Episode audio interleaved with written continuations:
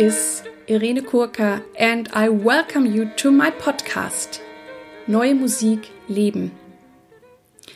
I have studied classical singing, but I'm singing a lot of contemporary music. And if you would like to meet me or hear me sing, please look at my website www.irenekurka.de. I also put my website in the show notes. This is a German podcast, but once in a while I do some interviews in English. This podcast is all around new and contemporary and experimental music. I share with you the backgrounds behind the scenes, and I want to bring the humans out of the new, new music world closer to you. I'm always very thankful for your feedbacks, and I love getting your emails or through Facebook or however you contact me. I'm also proud that I'm cooperating with the NMZ Neue Musikzeitung, which is a big German music paper. Today I have a great interview for you with the composer Tom Johnson. Hello, I'm sitting here in Cologne with the wonderful composer Tom Johnson, and I'm so privileged and happy to see you here. Well, I'm very glad to be here, and I'm feeling very good because the concert last night was so fine, and there were so many old friends. I haven't been in Cologne for quite a few years, but I've been uh, over the years in Cologne uh, several times. I did some uh, um, Hörspiele for Klaus Schöning, WDR, and um, then. Uh, um, Gisela Gronemeyer and uh, uh, uh, uh, organized the oratorio for Deutschland Radio, uh, Bonhoeffer oratorio, and uh, many other. I was, I guess, for the Hochschule for Musik once or twice, and uh, different things in, in I know Cologne. you have a very close connection to Cologne. Yeah, and so a lot of people like Peter Berenson, who I had worked with on at the radio, but I hadn't seen for 20 years, and he showed up at the concert. Yes, and, it was a wonderful yeah. concert. I was Yeah. there too. So let's get into my questions. Yes. I would like to know how did you find your way into new and exper experimental music? Oof. Well, you have to read the, the new music text book. Okay, we will I- talk I- about that too. Yeah, I. I got up to page 62 today, which is uh, the interview I did with the Yale Oral Archives in the late 90s. And that covers um, all the early years. Um, and it's many different phases and things that uh, I'm supposed to uh, repeat uh, to to really answer your question, but uh, that's already 62 pages, and uh, Okay. we don't have time. I So think do you know people should like- read the book if they I know want to know all will that. read the book, but like your first approach or anything that was very Well, early uh, and unique. I often say that my logical music begins with counting music, and uh, of course, and in different languages. Oh yeah, I didn't. Uh, I didn't do it last night. I was thinking if they asked me that I was going to give the example eins, eins, eins, zwei, eins, drei, eins, vier, eins, fünf, eins, sechs, eins, sieben. Eins, zwei, eins, eins, zwei, zwei, eins, zwei, drei, eins, zwei, vier, eins, zwei, fünf, eins, zwei, sechs, eins, zwei, sieben. Eins, zwei, drei, eins, eins, zwei, drei, zwei, eins, zwei, drei, drei, eins, zwei, drei, vier, eins, zwei, drei, vier, eins, zwei, drei, sechs, eins, zwei, drei, sieben. 1, 2, 3, 4, 1, 1, 2, 3, 4, 2, 1, 2, 3, 4, 3, 1, 2, 3, 4, 4, 1, 2, 3, 4, 5, 1, 2, 3, 4, 6, 1, 2, 3, 4, 5, uh, 7. I, I made a mistake. So better performance by you. no, but I, you know, if I'm concentrating, and I, I can do these in performance uh, with the often in um, um, sound poetry festivals or performance festivals, and sometimes in concerts. And um, that was the beginning. I, I, I uh, gradually learned how to count to seven uh, in a musical way in uh, 12 different languages. And this became um, uh, a 30 minute recital that I could do. And when did you start that? Well, that starts in the 19, the late 70s. Uh, I don't know exactly. Um, I like to tell this story about one day when I was on the uh, Coney Island on the beach. It was a hot summer day, and I was all alone. And uh, I started uh, counting. I'd been think- I'd written met Charlie Morrow, who was also doing counting, wanting to make music out of counting. And um, so I started it, but I decided to, instead of counting in English, I would count in French. And uh, well, I won't do it now because I've recorded this quite a few times. Yes. And then I thought, I, what other languages do I know? Well, I'd been to Russia uh, with the Russian course, so I could count to seven in Russian. And, um, and I knew some German already. I had had one course in German and Spanish. And then I thought, well, but each So language this- has this another rhythm. music- It's another sound. It's so so beautiful. I think I can make music out of these languages. Then I wanted to start learning. Uh, other, every time I had met somebody who uh, I came from another language I didn't know, I wanted to learn languages from native speakers, and I always did to try to get the pronunciation right. And um, so I finally had these uh, had twelve languages that I had pieces that I liked, and this was sort of the beginning, I think.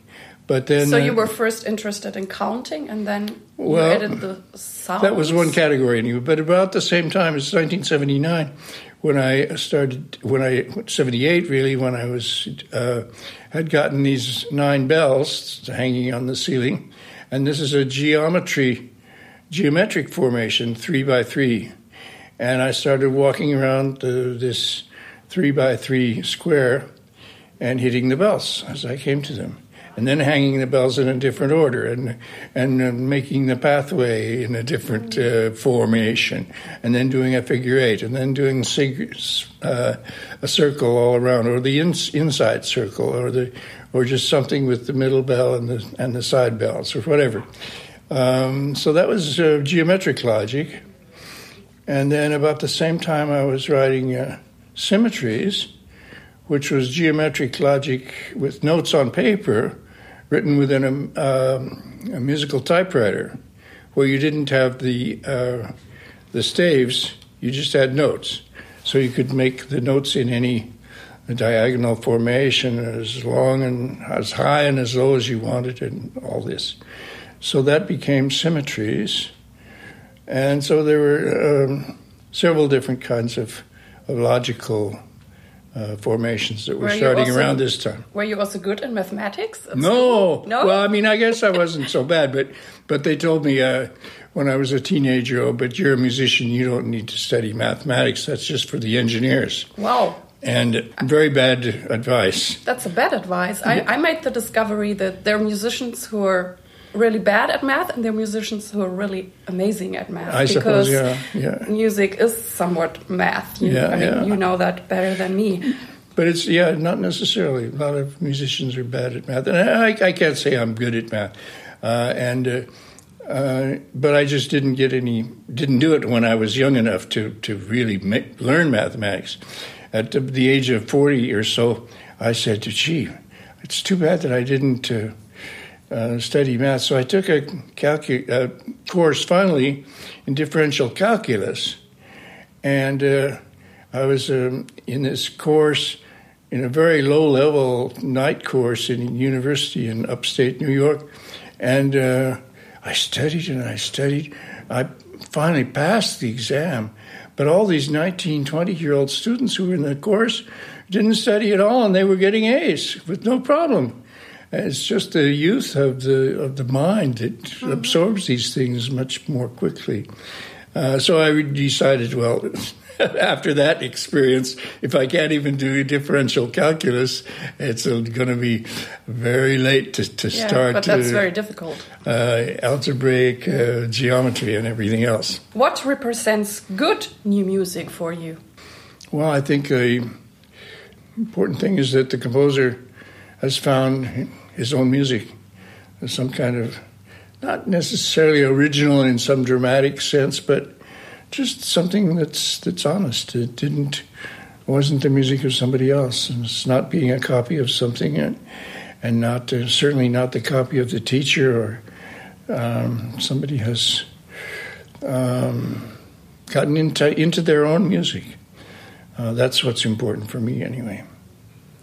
And what are the qualities you most appreciate in performers you work with? In, in the performers? Yes.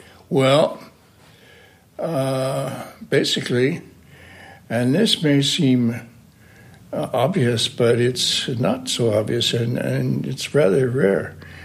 Um, get the notes right.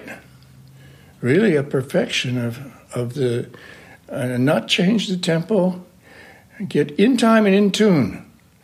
That's a way to simplify. Okay. A good musician is somebody who plays in time, in tune. And um, yeah, that's, uh, but the, the, get the right notes and the right tempo is very important for for my music uh, and any sort of objective mathematical music. You it has to be right, and um, and you can identify a wrong note immediately. Of course, when music is becomes very subjective and it's all expressionistic and so complex, there's so many levels of of logic and illogic at the same time. Uh, you can't tell whether these notes are right or wrong, and then it doesn't. This um, precision isn't so important, but uh, with my music, uh, you got to get it right. And how do your friends, family, colleagues, and audience react to your sort of music? Oh. And how do you deal with their reactions? Well, most of my friends are, these days are, are colleagues and people who know me and who, who like my music, or we wouldn't be friends. Uh, um, of course, my family uh, is uh, comes from other places, and they don't understand very much. And we don't even talk about music uh, the neighbors and the family. that's just people I know from, and the, the, people I know in the American Church in Paris. I have very good friends in in there, but we talk about uh, life and death and and uh, God. We don't talk about music. I also like that you have a certain humor in your music, and yeah. last night you you you even told the audience that you were sometimes looking around how they react or if yeah. they were laughing or enjoying it? Well, I, t- I talked too much about that, uh, and because I wanted people to feel uh, at ease if they needed to smile to smile. It worked, but, but they but, were more at ease. Yeah, yeah, I think, yeah. And then at the end, they were they were more at ease. But I, I should have said, as I as I just read this morning in the in the book, something I said many years ago. I uh, I like humor but I made a rule a long time ago never try to be funny. That's good. Because every time you try to be funny, it's it's you're telling jokes and it's very it's uh, stupid. And the, the, example I give in the book, which is a very good example, is uh, is uh, the aria in the four note opera where where the baritone says, "In a moment you will hear the woodblock. It's a tiny event, but I hope you do not miss it, because." It's it's a nice sound, and it's it's a be. I hope you do not miss it. Listen carefully, because in a moment you will hear. I hope you do not miss it. I hope you do not miss it. I hope you do not miss it. I hope you did not miss it. I hope you did not miss it. You laughed. Why does everybody laugh when finally the woodblock came? But this is this is just telling a situation, an absurd situation, it's not trying to be funny. It's just telling a little story. I know it's it's. I mean, you said it yourself. It's it's an art then to be actually. Yeah, yeah, but that's the kind of humor that I try to do. You're very good. I, I mean, that I try not to do. and uh, I like because I can't. I said you can't try to be funny. Yes, yes. But, but, I like it so much because I think, especially in the contemporary music, we are so serious, and yeah, yeah. and I always like yeah, it if there's some something else. But but it's uh, it's not the humor that's humorous, it's uh, the logic that's humorous. Mm-hmm. And then the good example of that in the concert last night is the place where, where the clarinet plays the descending s- scales longer mm-hmm. and longer and longer. And the other two instruments play only the first note. And then he get, finally gets down to the bottom of the scale. And then the other two instruments only play the last note. and then he goes until finally he's only playing the last note with them. And then he starts going back up, and they're still playing the bottom note, and he goes up. and then they go back to playing the, the top note again. Uh, that's a, an absurd way to play a melody. Why is why should the highest note and the lowest note be so much imp- more important than all the other notes? Well, but why not? They are important, right? That's Yes. where things begin and end. So there's a logic about that. certainly, certainly. but it becomes funny when you when you actually hear people doing this in an exaggerated way. Yes. Do you think there are prejudice against new music, and are there things you would like to um, see change, or is there anything you even can add to it yourself? Well, uh, the the biggest, uh, uh, one of the biggest prejudices uh, I find is for mathematicians who do calculations and understand um, logical sequences very well. But whenever I question them about my music, they say, I listen to music to not think. I think all day about, and I'm counting all day. I'm not going to count when I listen to your music. For me, this is an anti-intellectual um, point of view uh, uh, from a highly intellectual person, which is a little difficult to in, to understand.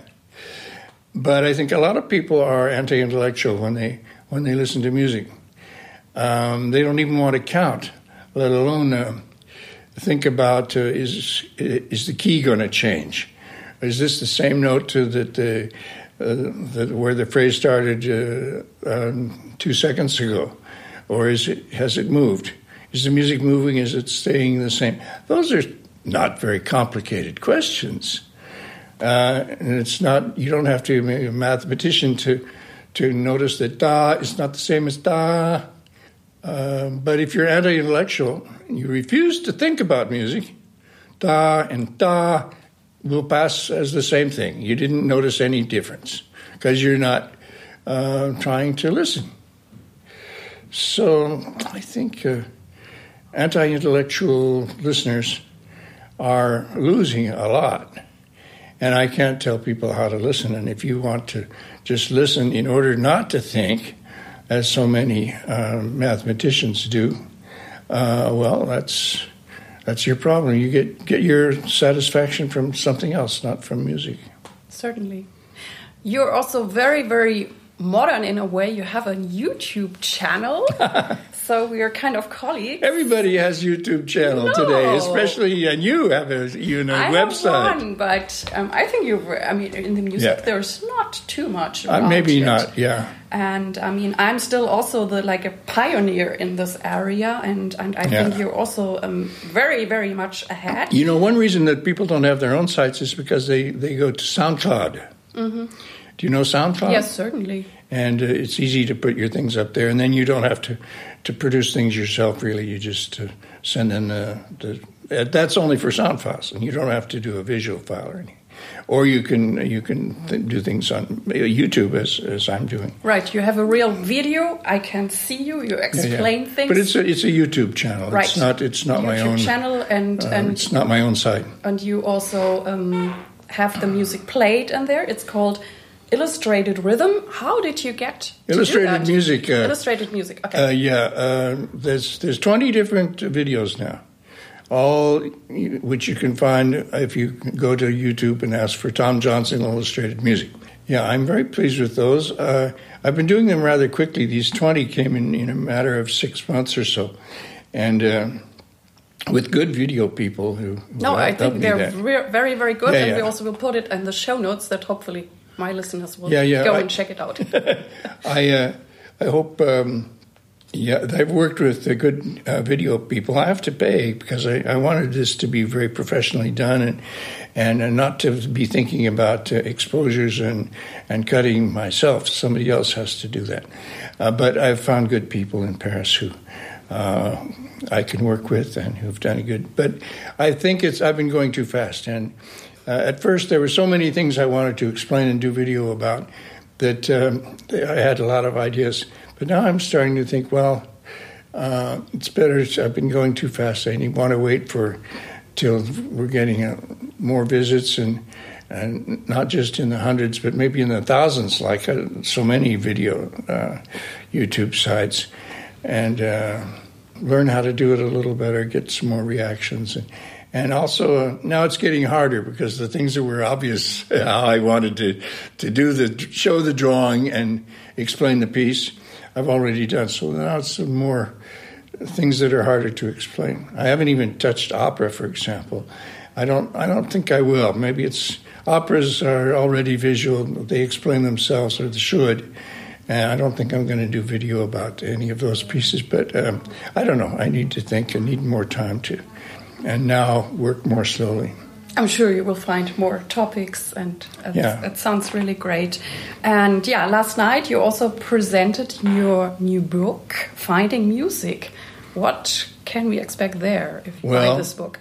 The the title, well, by the way, comes from a, an article that I wrote uh, for um, Positionen, German magazine in the late '90s, uh, where I said uh, I want to find the music, not to compose it will die Musik finden, nicht sie komponieren.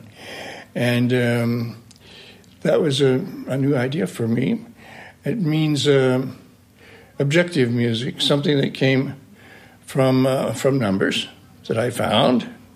One, two, three is not something I invented, and uh, or the Pascal's triangle is not something I invented.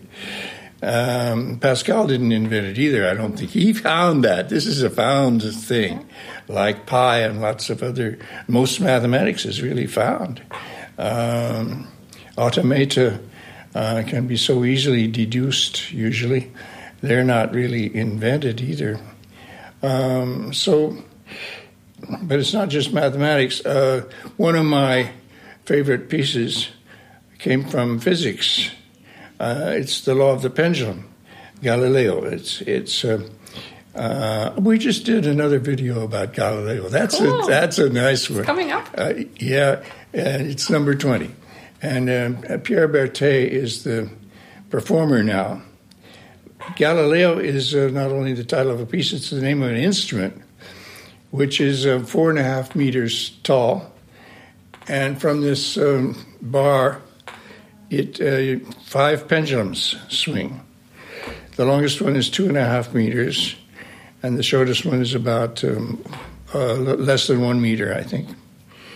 And um, the uh, short one uh, swings uh, according to the law of the pendulum exactly twice as fast as the longest pendulum. And the pendulums in between are uh, two thirds, three quarters, and four fifths of the tempo. So um, you uh, you get these five tempos, uh, and you can't compose anything. You have to just follow, hit the pendulums when they come back, and if you hit them a little too early, you throw out the synchronization and you've blown the whole thing. But if you want them to be in synchronization and respect the pendulums and the law of the pendulums. You just have to keep those proportions exactly the way the pendulum swings. Okay. And so this is finding music in the pendulum or in five pendulums.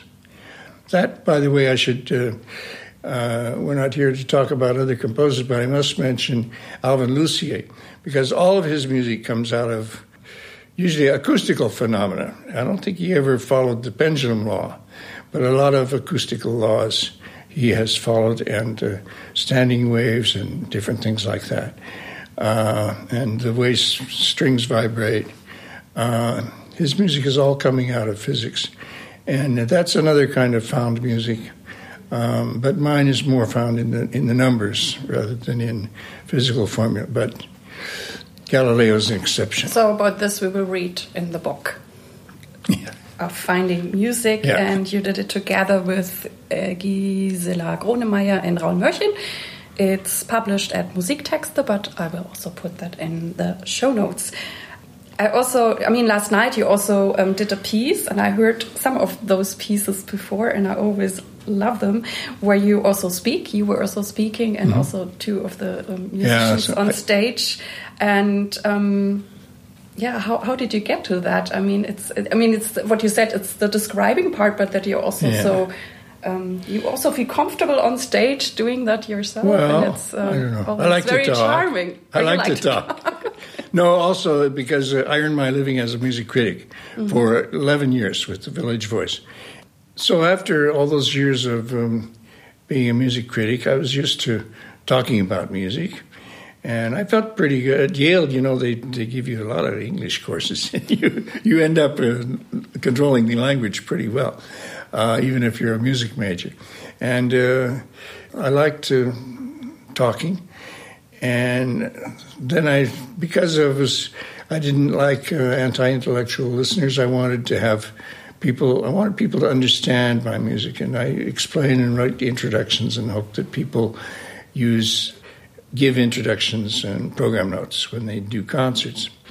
Uh, but then I started um, wanting to write operas because in the late '60s I was going a lot to theater, and I was uh, hearing. Uh, I wasn't a big opera fan, but I'd, I'd heard most of the uh, standard repertoire also, but I didn't really like that too much. But as I started in the um, late 60s with the experimental theater scene, um, and I was uh, hearing, seeing Beckett for the first time, and the a lot of people were doing Gertrude Stein, the, plays and operas of Gertrude Stein, which had seldom been performed, but all the music, the no, the theater directors in uh, New York wanted to do their versions of Gertrude Stein because, of course, you can do whatever you want with these with these texts.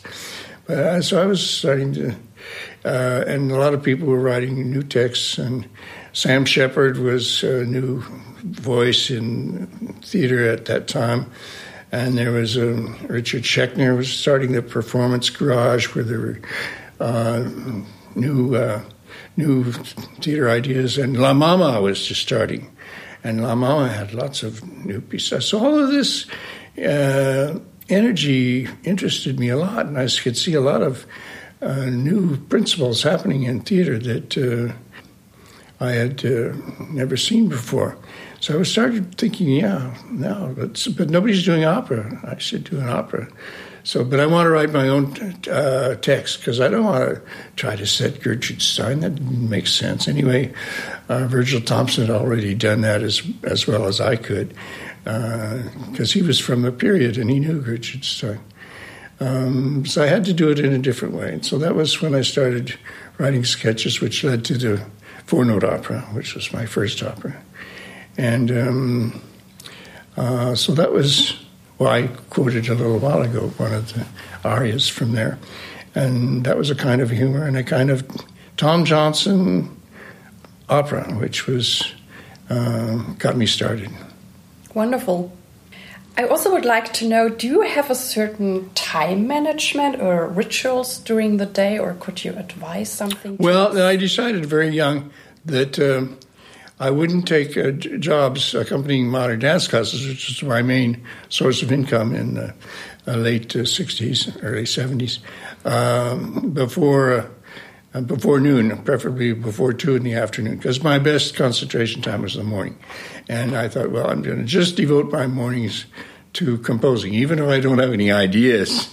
At least I'll uh, work with my tape recorder or improvise at the piano or try to sketch something and think about my own music. And uh, that was a discipline which was important and which I still follow today pretty much. Although I'm a little less, I'm a little more flexible about that today. Sometimes I, I don't feel the need to write a new piece every day. Certainly. I can feel you. I'm also like morning time is like my best concentration time. Yeah, I think uh, many people, but I know people who only only uh, work at well at two in the morning. I know, I know. Yeah. Everybody's different. What are you thankful for today? Gee, that sounds like a religious question. And um, as a believer, I have to be thankful for my existence and the love of God and all of these things. Um, but uh, on a more personal um, banal level, I'm really thankful that so many people appreciate my music today. It's uh, that concert last night was so symbolic of the people that had disappeared from my life. I thought they disappeared, and then they're suddenly they're there. They still like my music, and they still want to come back to Cologne and, and see Tom Johnson, hear the, the new piece, and that's very satisfying.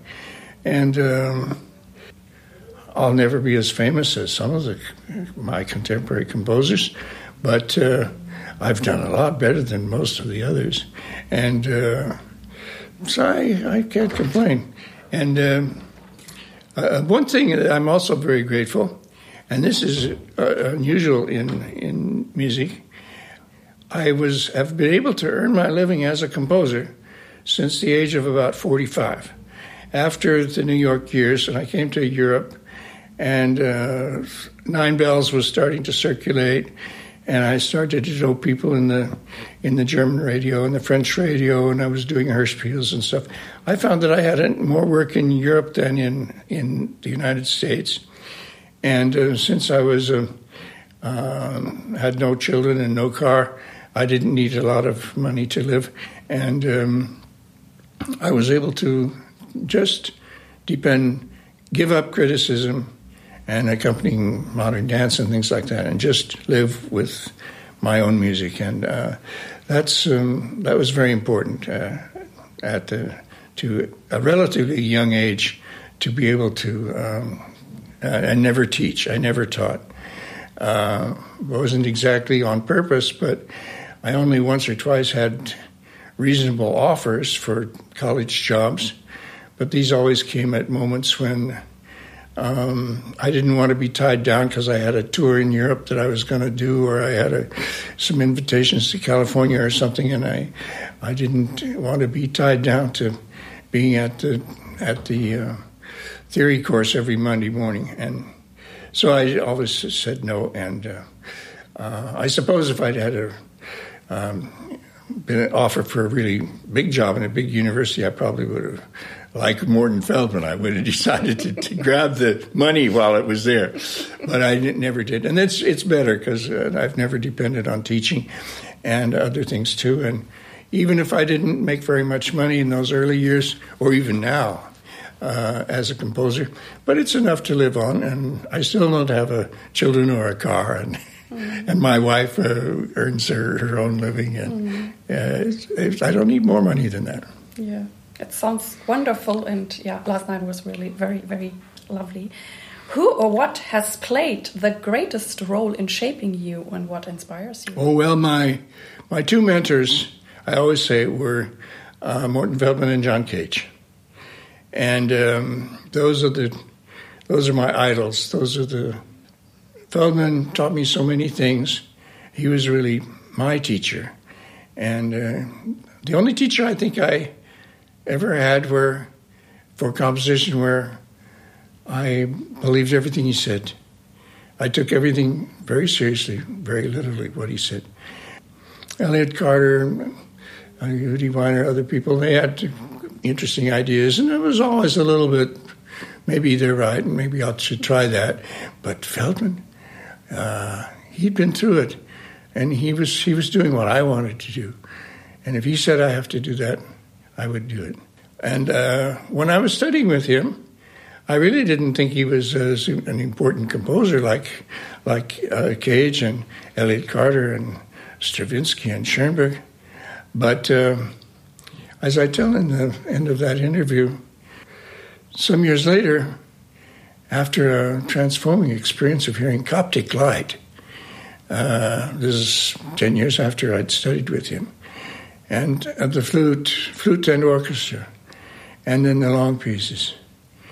And I said, wow, Feldman, he was better than any of those others. Mm. What a chance I had to know this man. Certainly. That was great. The to be, of course, when I was studying with him, it was 67 to 69. He hadn't written his best music yet. He was getting there. He'd written a lot of good music, but uh, he hadn't written Coptic Light. He hadn't written Flute and Orchestra. He hadn't written for Philip Guston. Uh, so that's wonderful to realize that finally he was better than all the others for me. But Cage was more important in as a as a human model, because Cage he knew what he wanted, very young, and he, he, he had his master too. He, he never minces words about the importance of Schoenberg in his life, and uh, the, how he the discipline of his music is the same as the discipline of Schoenberg. But then uh, how he had the courage to try things that nobody else wanted to try. Prepare piano, what a crazy idea! And uh, and uh, theater music and, and making the music with silence, with noises, and uh, all of these things. Uh, what bravery! And you have to believe in what you're doing. And that was my model. Boy, if I could be like Cage, how can I be that strong, that sure of myself, and that ready to go against all the, the fashions of the day? Um, so that was, I always tried to to, to lead my life like Cage. Cage was also a very ethical man and a very, very clear headed. And when I have a question uh, like, uh, should I accept this commission? Uh, or do I want to consider working with this publisher? Uh, do I want to accept this invitation to Oslo? Uh, when I'm not sure, I always think, what would Cage have done? Because Cage, I remember one time when he, he refused the invitation to uh, to Iran because there was a political problem, and other times when he uh, he refused to to go with certain publishers and certain ideas, and uh, but he knew he knew what he had to do and what was going to be the best choice, and he didn't always take the money. You know, some a lot of composers just take the biggest fee and don't think too much about the principles, but he was very clear about principles, and uh, I want to be like him. Mm. That actually leads me up to my next question. What does it mean for you to be true to yourself or authentic in the music business, and how do you keep true to yourself? By trying to do what John Cage would have done. That's really what we were talking about. Yes, yeah. we, were just talking. Yeah, he's the, he's my model as a as a human model. But uh, how to how to listen to music, how to write my music, how do we get the right sound. That's I have to follow Morton Feldman because he's the one who understood that. Uh, wow, what a great composer! What does success mean for you? Oh, just be, to be myself and what I what I am. I feel my today that I'm a, uh, as successful as I ever wanted to be. I never wanted a lot of money. I never wanted a lot of um, fame. I never wanted to be the president of anything, uh, or uh, have a uh, be the um, president of some conservatory or director of this or that ensemble. I'm I'm I'm successful. I'm I'm very happy with what I'm. That reminds me, uh, when I was young, uh, the opera, the four note opera, was going very well. I uh, actually was had control of a group that was uh, doing this opera, and I tried to get some bookings for this opera. I thought, oh, I'll direct this opera, and and if we get a lot, we can book tours. And then uh, the next year I can write another opera, and we have I have my own opera company, and I'll I'll be like uh, um, Peter Maxwell Davies and have have a organize a festival in my opera my opera company. But um, that's a tough business.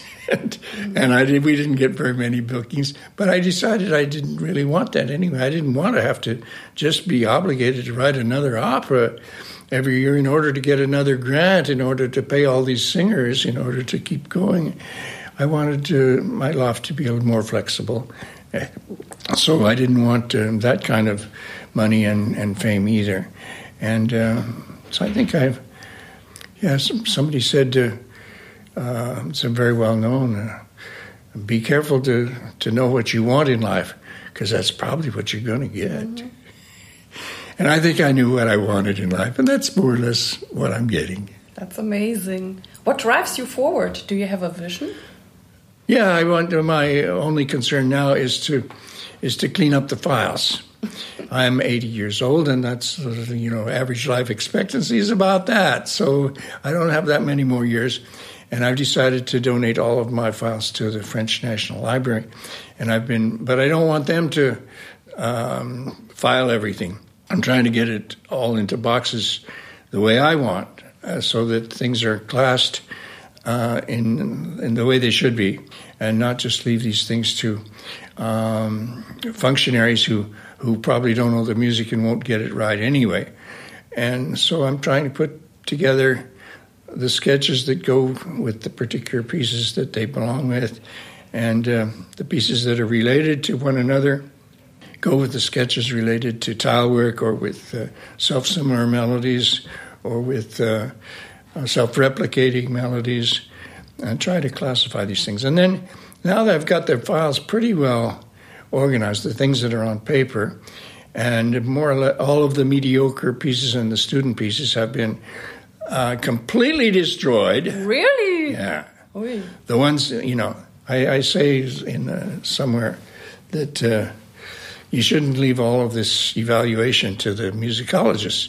The composers and writers should take a little responsibility themselves for throwing the, throwing out the the, the real um, bad pieces. But now um, there's still there's a lot of things unexplained. So that's one reason why I started the illustrated music uh, videos. So I want to try to do videos and drawings. A lot of times in the 80s and 90s, I wasn't doing drawings uh, at all. And a lot of times a drawing that shows the form of a piece in a symbolic, uh, numerical way is adds a lot to, to the understanding of the piece. And it's nice to. Sometimes I do that with the illustrated music video, and um, explains things a lot better. So in, in this way, um, when people come to the uh, the file of Galileo, and they can see the video and the sketches for this and the early visions, photos of the early visions, and uh, of how the instrument was before I had a good instrument, and so forth. It's uh, the piece is is really finished with the with the complete file, and just the score was was not uh, really the finished piece. Well, we already are at the last question, and my last question is: Which tip would you like to give young artists? Be yourself. Let the music do what it wants to do. That's what this. I should have thought of that first, uh, but that means be yourself also. Uh, but no, it means it's a little different. But that's what Feldman always told me. And that's what he always did. Let the music do what it wants to do.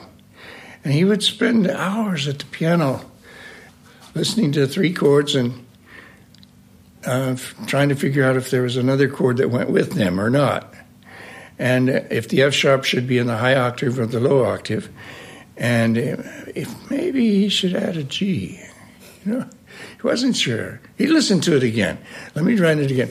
And then the, I tell the story about the, the, the, six, seven chords that I wrote for him and how he played it over and over at the piano because he knew that I hadn't mm-hmm. really listened. But he wanted to listen, and show me how to listen. Mm-hmm. And uh, so this is it. And, but his main question as he listened is, what is this music wanting to do? Let it do what it wants to do forget what I wanted to do, forget all of my own ambitions for this piece, my own, and what the performers are going to want and what the audience is going to want. What does the music want? And I think that's a very good question for any composer who wants to be himself or herself and just um, do something honest, something different from everybody else. Yeah. End of sermon. Yeah. Well, Tom, thank you so much for taking your time and being here with me. And I wish you all the luck with whatever you will still do and Great. enjoy your time in Cologne. Yeah. I hope that this interview was inspiring for you. And if you want, you can write me your ideas or suggestions through Facebook or through email. I'm looking forward to hear from you. Thank you that you listened to my podcast today. And I really hope that you liked it and that it inspired you. I would be very happy if you could suggest this podcast to your friends and colleagues. Thank you very much.